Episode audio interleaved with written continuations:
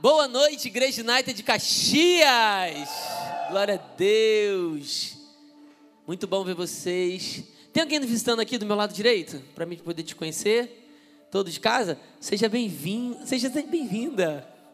Glória a Deus. Aqui no meio tem alguém nos visitando? Seja bem-vinda, glória a Deus. Seja bem-vindo. Sejam bem-vindos à nossa casa. Glória a Deus. Não, daqui meus visitantes, meus visitantes. Aqui do lado esquerdo tem alguém nos visitando? Sejam bem-vindos, sejam bem-vindos. Glória a Deus. Que alegria ter cada um de vocês aqui. Para você que não me conhece, meu nome é Tiago. Juntamente com a minha esposa, a pastora Juliane, que você conheceu aqui também. Somos os pastores de campos aqui da Igreja United de Caxias. É um prazer e uma honra ter cada um de vocês. Como eu sempre digo, fique à vontade. Você está na casa do seu pai. Amém? Hoje nós vamos ter uma mensagem diferente. Por que é diferente, pastor? Porque eu não tenho notas, eu só tenho versículos, muitos. Mandei para a criação hoje muito versículo, deve uns 40 versículos aqui. Então nós vamos ler a palavra. Amém? Glória a Deus. Abra sua Bíblia comigo em Gênesis. Gênesis capítulo de número 1. Versículo de número 1. Diz assim: No princípio Deus criou os céus e a terra. A terra era sem forma e vazia. Trevas cobriam a face do abismo e o Espírito de Deus se movia sobre a face das águas. Disse Deus: haja luz, e houve luz. Deus viu que a luz era boa e separou a luz das trevas. Deus chamou a luz de dia e as trevas chamou noite. Passaram-se a tarde e a manhã, e esse foi o primeiro dia. Pula lá para o 26 comigo. Diz assim: Então disse Deus: façamos o homem a nossa imagem conforme a nossa semelhança. Domine, sobre, domine ele sobre os peixes do mar, sobre as aves dos céus, sobre os grandes animais de toda a terra e sobre todos os pequenos animais que se movem rente ao chão. Amém? Agora você vai pular lá para João capítulo 1. Verso de número 1. Esses versículos nem eu dei para a criação, entraram depois, enquanto eu estava lendo louvor. Então, acompanha aí, gente. João capítulo 1, verso de número 1. Diz assim: No princípio era aquele que é a palavra. Ele estava com Deus e ele era Deus. Ele estava com Deus no princípio. Todas as coisas foram feitas por intermédio dele sem ele, nada do que existe seria feito. Nele estava a vida, e esta era a luz dos homens. A luz brilha nas trevas, e as trevas não a derrotaram. Glória a Deus. Agora nós vamos voltar para o Antigo Testamento. Nós vamos agora ter os versículos no telão para você acompanhar também. Números capítulo 21, verso do 5 ao 9 vai dizer assim: E falou contra Deus e contra Moisés, dizendo: por que vocês nos tiraram do Egito para morrermos no deserto? Não há pão, não há água, e nós detestamos esta comida miserável. Então o Senhor enviou serpentes venenosas que morderam o povo, e muitos morreram. O povo foi a Moisés e disse: Pecamos quando falamos contra o Senhor e contra você. Ore pedindo ao Senhor que tire as serpentes do meio de nós. E Moisés orou pelo povo. O Senhor disse a Moisés: Faça uma serpente e coloque-a no alto de um poste. Quem for mordido e olhar para ela, viverá. Moisés então fez uma serpente de bronze e a colocou num poste. Quando era mordido por uma serpente e olhava para a serpente de quem era mordido, quando alguém era mordido por uma serpente e olhava para a serpente de bronze, permanecia vivo. Jeremias capítulo 23, verso do 5 ao 6 diz assim: Dias virão, declara o Senhor, em que levantarei para Davi um renovo justo, um rei que reinará com sabedoria e fará o que é justo e certo na terra. Em seus dias Judá será salva, Israel viverá em segurança, e este é o nome pelo qual será chamado: O Senhor é a nossa justiça. Isaías capítulo 9, versículo 6 diz assim: Porque um menino nos nasceu, um filho se nos deu, O governo estará sobre os seus ombros e o seu nome será Maravilhoso Conselheiro, Deus Forte, Pai Eterno e Príncipe da Paz. João capítulo 3, versículo 14 ao 17 diz assim: Da mesma forma como Moisés levantou a serpente no deserto, assim também é necessário que o Filho do Homem seja levantado, para que todo aquele que nele crê tenha vida eterna. Porque Deus amou tanto o mundo, que deu o seu Filho unigênito, para que todo que nele crê não pereça, mas tenha a vida eterna. Pois Deus enviou o seu Filho ao mundo, não para condenar o mundo, mas para que este fosse salvo por meio dele. Isaías 7,14 diz: Por isso o Senhor mesmo lhe dará um sinal: a virgem ficará grávida e dará à luz a um filho, e o chamará Emanuel. Miqueias, capítulo 5, verso de número 2 vai dizer: Mas tu, Belém Efrata, embora seja pequena entre os clãs de Judá, de ti virá para mim aquele que será o governante sobre Israel. Suas origens estão no passado distante, em tempos antigos.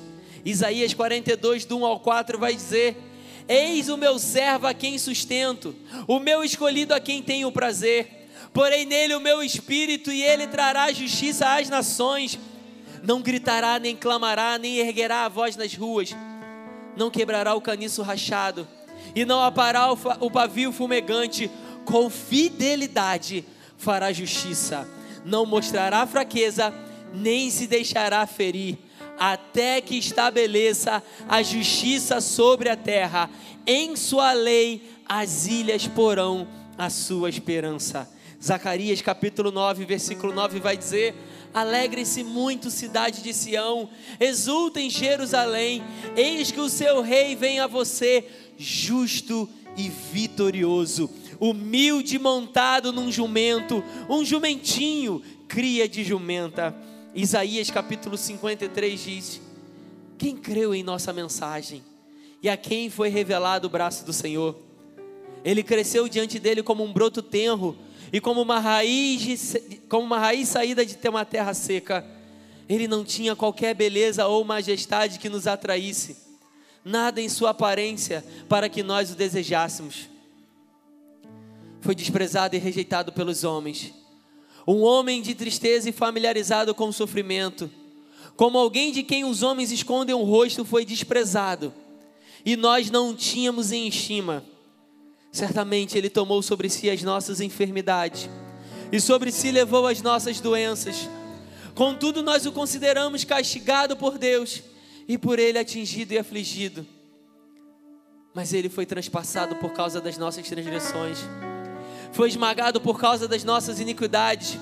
O castigo que nos traz a paz estava sobre Ele, e pelas Suas pisaduras fomos curados. Todos nós, tal qual ovelhas, nos desviamos, cada um de nós se voltou para o seu próprio caminho. E o Senhor fez cair sobre ele a iniquidade de todos nós. Ele foi oprimido e afligido, contudo não abriu a sua boca. Como um cordeiro foi levado para o matadouro, e como uma ovelha que diante de seus tosqueadores fica calado, ele não abriu a boca. Com julgamento opressivo ele foi levado. E quem pode falar dos seus descendentes? pois ele foi eliminado da terra dos viventes por causa da transgressão do meu povo, ele foi golpeado. Foi-lhe dado um túmulo com os ímpios e com os ricos em sua morte, embora não tivesse cometido qualquer violência, nem houvesse qualquer mentira em sua boca. Contudo, foi da vontade do Senhor esmagá-lo e fazê-lo sofrer. Embora o Senhor faça da vida dele uma oferta pela culpa, ele verá a sua prole e prolongará seus dias, e a vontade do Senhor prosperará em sua mão. Depois do sofrimento da sua alma, ele verá a luz e ficará satisfeito. Pelo seu conhecimento, meu servo justificará a muitos e levará a minha e a sua iniquidade.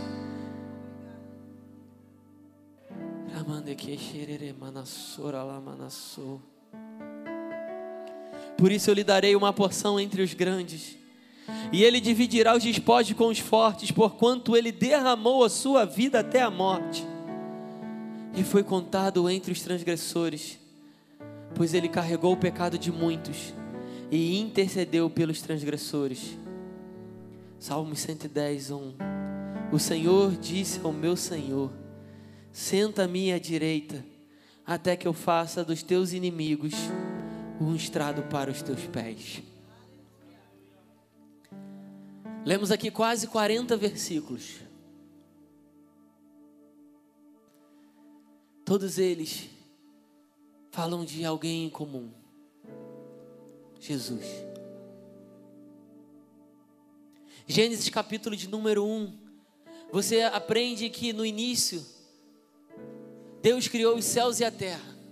A terra era sem forma e vazia, e o Espírito de Deus se movia sobre a face das águas. E Deus então começa a criar cada um dos elementos da terra. Eu não vou entrar porque você já conhece. Mas lá no versículo 26 ele diz: Façamos, pois, o homem a nossa imagem e semelhança. Façamos juntos. Jesus estava ali. João capítulo 1, versículo 1 diz que no início era o Verbo, o Verbo era Deus O Verbo estava com Deus. E ele se fez carne e habitou entre nós. E vimos a sua glória como a glória unigênita do Pai. João capítulo 1 prova: Jesus estava ali. Mas a Bíblia vai dizer que lá no deserto, no meio de um tempo de iniquidade e pecado,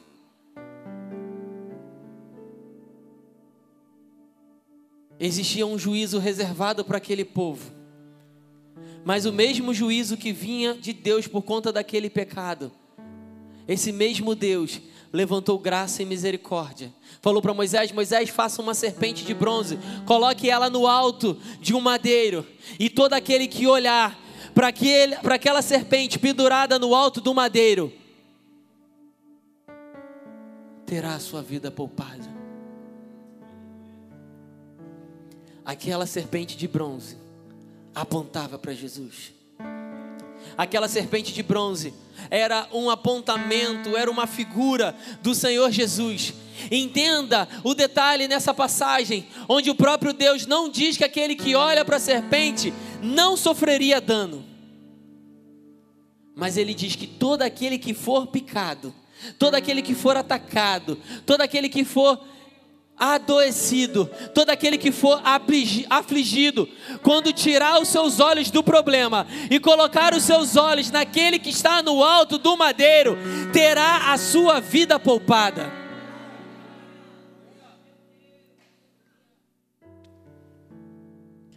E depois eu fui lendo para você profecias e mais profecias.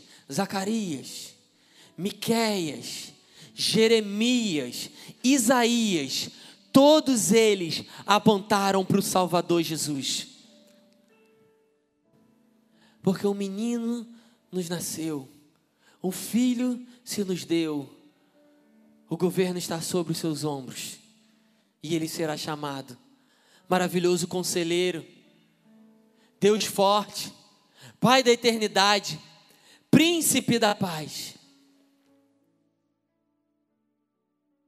Ele era aquele que não tinha nenhum tipo de formosura.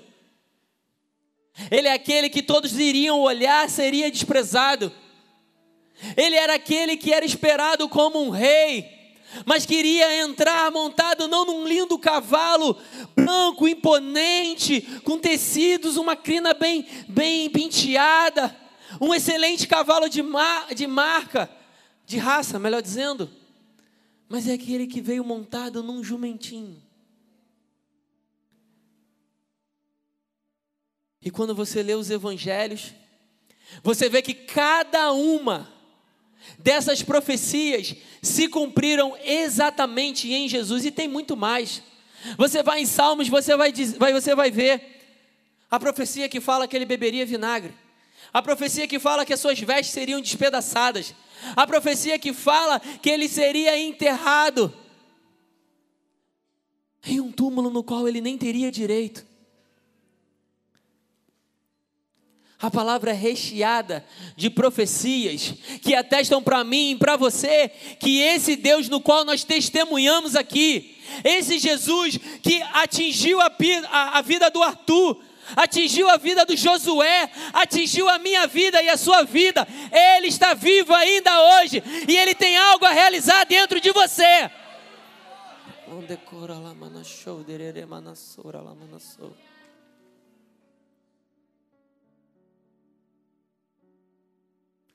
Eu achei interessante hoje a reunião de voluntários. O Alberto fez a reunião, ele trouxe uma dinâmica. E no encerramento da dinâmica, ele fez algumas perguntas que eu achei muito pertinente. Ele perguntou: na reunião só tinha voluntários, né? já membros da nossa igreja, voluntários da nossa igreja. E eu quero repetir essas perguntas. Quem aqui entrou nessa casa e recebeu salvação ou reconciliação aqui dentro? Levanta sua mão. Glória a Deus. Quem aqui entrou nessa casa e recebeu cura no seu corpo físico ou na sua mente? Levanta sua mão. Glória a Deus. Quem aqui entrou nessa sua, nessa casa, nessa sua casa, nossa casa? Quem aqui entrou nessa casa e experimentou de provisão, prosperidade sobre a sua vida? Levanta sua mão.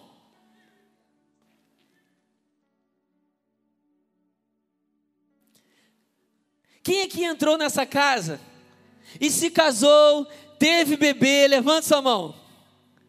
Glória a Deus. Quem aqui está grávida? Levanta sua mão. Glória a Deus. Deus é bom.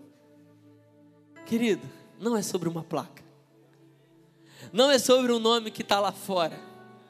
É sobre a presença de Jesus que está nesse lugar é sobre o nome de Jesus que é poderoso, é sobre esse nome que foi profetizado desde antes, desde lá dos profetas, é sobre esse nome que era a palavra lançada pelo Senhor para que o haja acontecesse.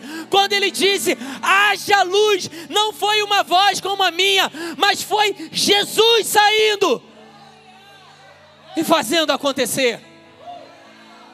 Todas as vezes que algo acontece na minha e na sua vida, não é acaso, não é uma casualidade, não é uma coincidência, é Jesus agindo.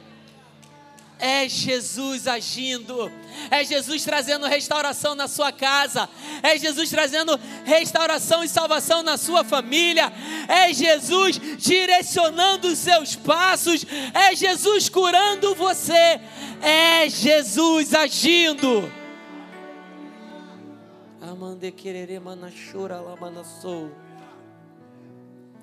É interessante porque hoje o cronograma do culto ia ser, ia ser um pouco diferente do que está sendo aqui.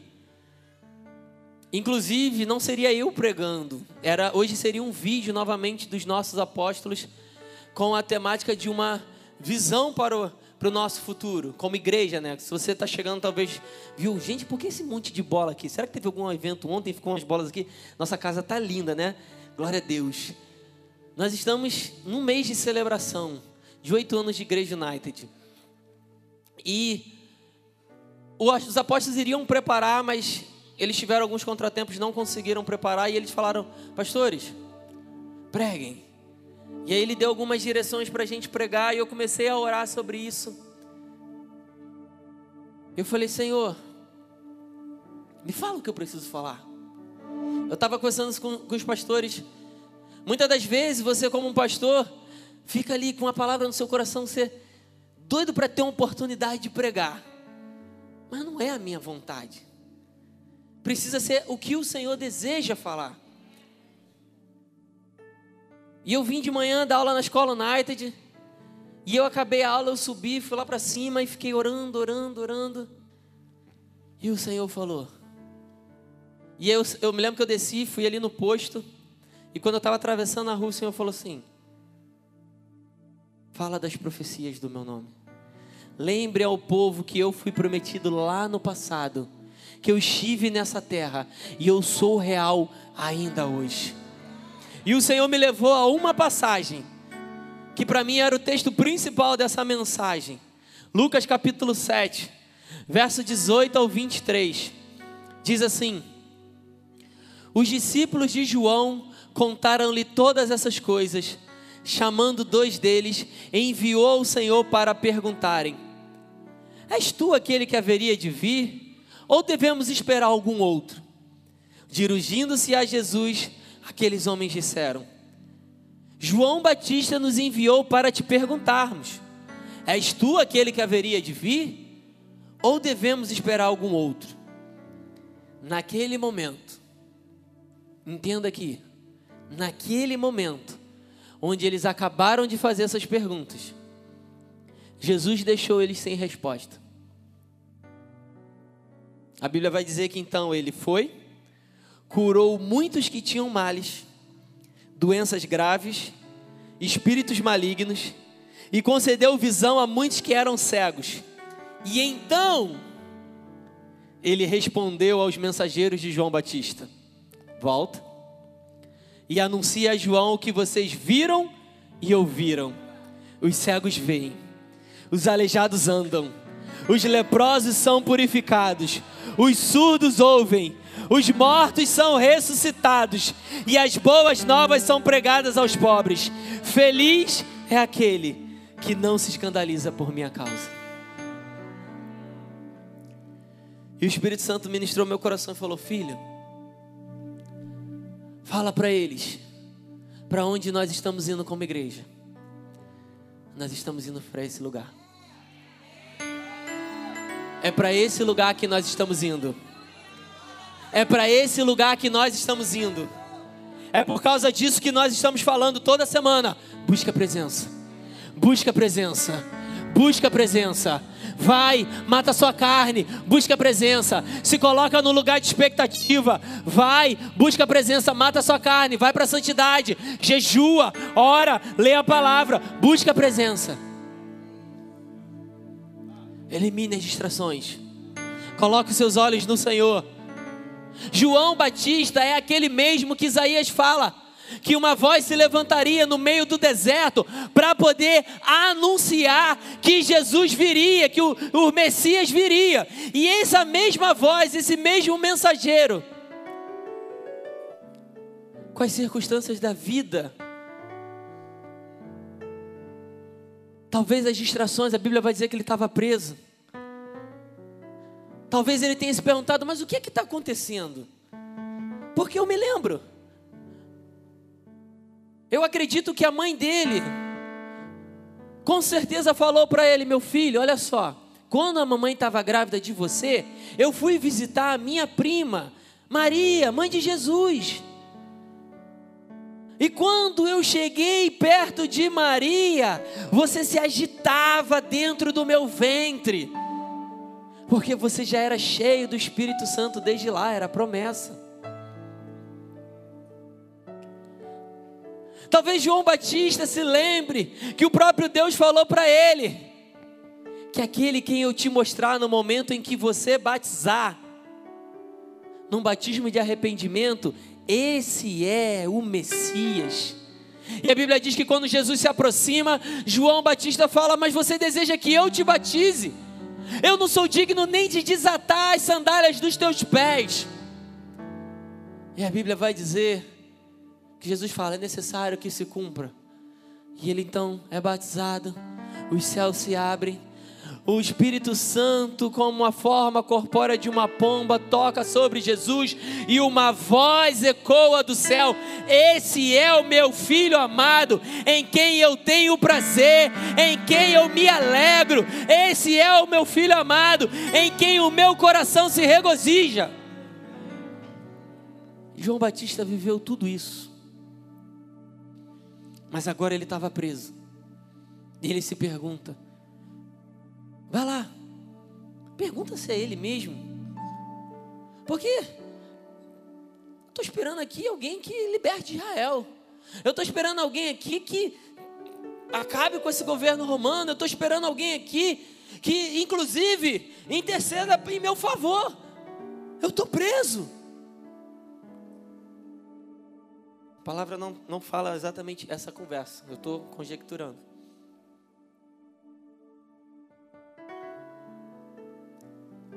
E então Jesus mostra para João Batista que o propósito que os judeus esperavam não era o propósito pelo qual ele veio. O propósito pelo qual Jesus veio é o propósito anunciado lá na serpente de bronze do deserto.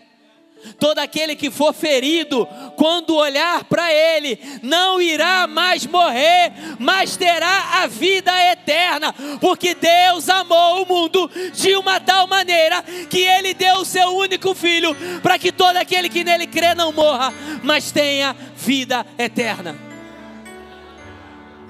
É para isso que nós fomos chamados como igreja. E nessa noite eu te convoco a entrar nesse lugar você vai ouvir a gente batendo nessa tecla. Josué diz assim: Santificai-vos, pois amanhã o Senhor fará maravilha no meio de vós. Os milagres acontecem, as maravilhas de Deus acontecem no meio de um ambiente propício para a manifestação dele. E é nesse lugar que nós estamos buscando. É nesse lugar que nós vamos entrar. É lugar de oração, é lugar de palavra, é lugar de jejum, é lugar de santidade, é lugar de se humilhar, é lugar de se derramar. Que nós venhamos ser diminuídos para que o nome do Senhor seja engrandecido. Não queremos ser conhecidos quem nós somos, queremos ser conhecidos por aqueles que servem ao Deus Altíssimo.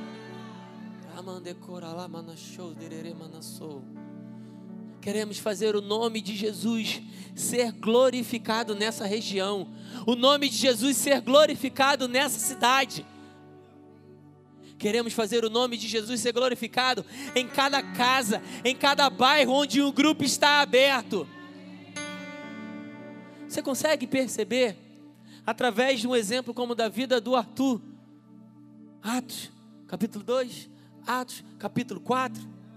A manifestação do poder de Deus dentro das casas. Começa aqui, mas se manifesta lá, porque nunca foi feito para ficar aqui. Aqui é o lugar onde você se enche, aqui é o lugar onde você aprende, aqui é o lugar onde você é instruído para que você saia. O Senhor Jesus disse para os seus discípulos: Olha só, fiquem em Jerusalém até Ele não parou só, fique em Jerusalém. Fiquem em Jerusalém até que do alto lhes sejam dados. Mas receberão poder quando o Espírito Santo descer sobre vós, e então serei minhas testemunhas, tanto em Jerusalém, Judéia, Samaria e até os confins da terra. O Senhor chamou a mim e a você para fazer o nome dele ser engrandecido. O Senhor chamou a mim e a você para quando aí fora o mundo se perguntar que igreja é essa, que Jesus é esse. Você não precisa ficar batendo boca. Você vai mostrar com as suas obras, com as suas ações que Jesus está vivo. Os cegos veem, os mancos andam, os coxos se levantam, os mortos ressuscitam e a palavra de Deus ela é pregada.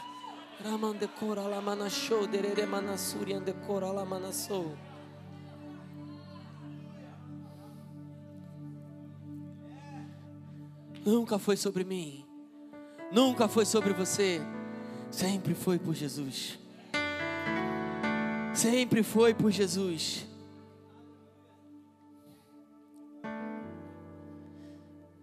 Vou ler mais um versículo. 2 Coríntios capítulo 3, verso 6 diz assim: Ele nos capacitou para sermos ministros de uma nova aliança, não da letra, mas do espírito, pois a letra mata, mas o espírito vivifica. Ah, pastor, não lê, não, isso significa que não é para eu ler a Bíblia? Não, não está falando sobre isso. Está falando para eu e você não ficarmos restrito só como espectadores do que está acontecendo aqui, mas usar isso aqui para aquecer aqui dentro e fazer isso aqui ser real na vida de outras pessoas. É esse lugar que o Senhor está nos chamando como igreja. É esse lugar que o Senhor está chamando a mim e a você. Mas, pastor, eu não me sinto capacitado. Pastor, eu não me sinto é, preparado. Pastor, eu não me sinto capaz de fazer. Também não me sinto. Não.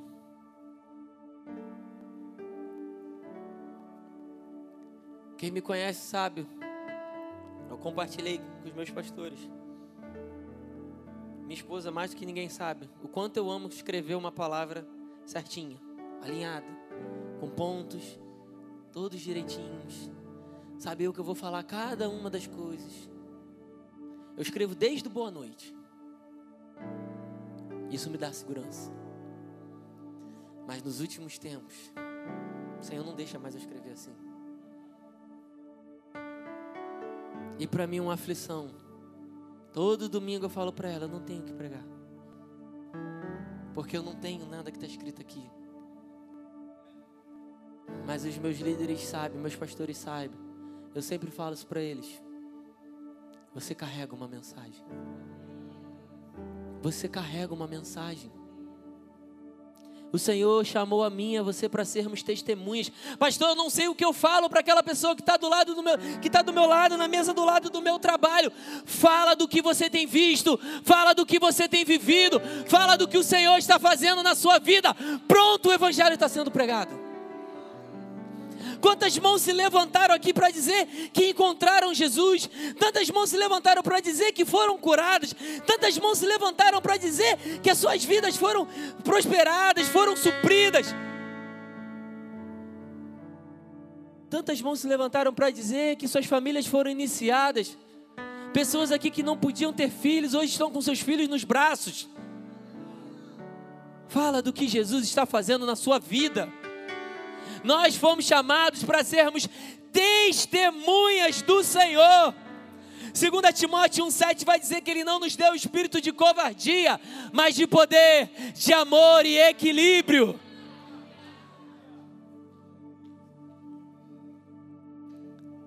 Esse medo, essa dúvida que está dentro de você, Ele não te deu.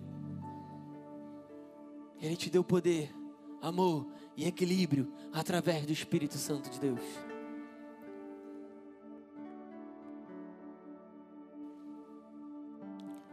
É sobre esse lugar que nós estamos indo. E meu irmão, não tem volta. Nós temos pisado nesse lugar. O Senhor está fazendo, mas Ele quer mais. Ele quer mais fundo. Ele quer mais fundo. E eu quero lembrar para você que a igreja não, não sou eu. A igreja não é minha equipe. A igreja somos nós. A igreja somos nós. Cada pessoa que levantou a mão aqui, você que é do VIP que abraçou alguém lá, você foi responsável por isso. Você que é do concierge que fez a inscrição, você é responsável por isso. Você que é do louvor que estava aqui ministrando, você é responsável por isso.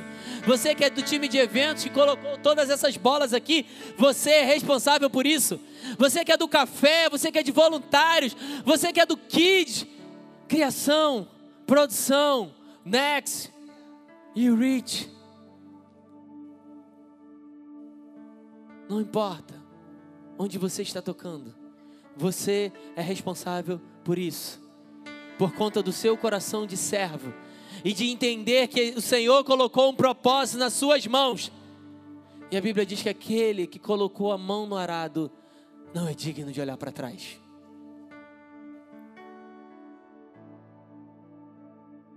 O Senhor curou Arthur? O Senhor curou Josué? O Senhor curou Sulamita? O Senhor curou o Adam? O Senhor curou a Márcia? O Senhor curou a Soraya? O Senhor curou a Aline? Ele continua fazendo. Ele continua fazendo. E lá onde ele está agora, como nós lemos, à direita do Pai, onde a terra é a estrada dos teus pés.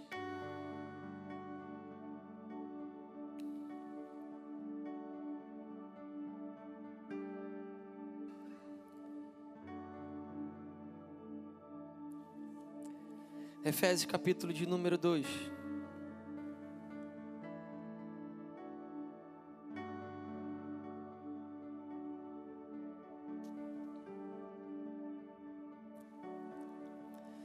Diz versículo 6: Deus nos ressuscitou com Cristo e, nos, e com Ele nos fez assentar nas regiões celestiais em Cristo Jesus para mostrar nas eras que hão de vir a incomparável riqueza de Sua graça, demonstrada em Sua bondade para conosco em Cristo Jesus. Pois vocês são salvos pela graça por meio da fé, e isso não vem de vocês, é dom de Deus, não por obras para ninguém se glorie, porque somos criação de Deus realizada em Cristo Jesus para fazermos boas obras, as quais Deus preparou antes para nós as praticarmos.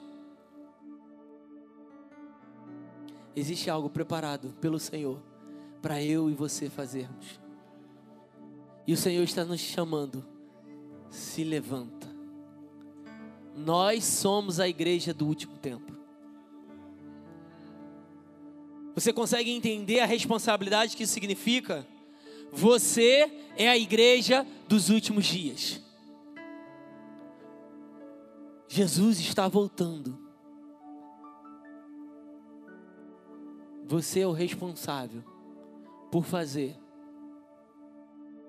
com que pessoas conheçam a Cristo. Ah, mas pastor,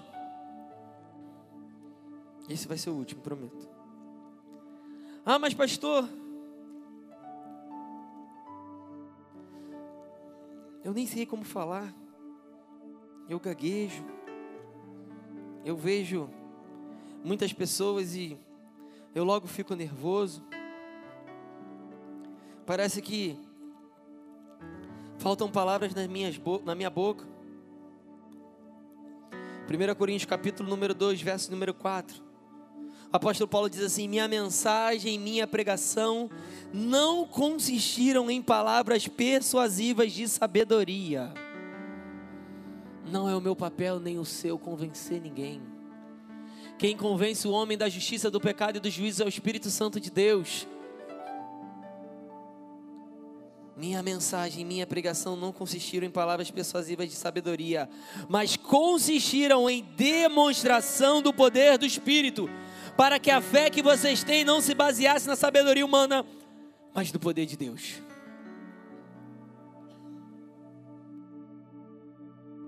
Quer fazer um ateu crer em Deus? Seja um canal de milagre do Senhor na vida dele. Quer fazer um incrédulo crer em Deus? Seja um canal de milagre do Senhor na vida dele. Porque muitos deles não creem em Deus porque não podem vê-lo, porque não podem tocá-lo. Mas quando o milagre se é manifestado através da sua vida, não há como negar.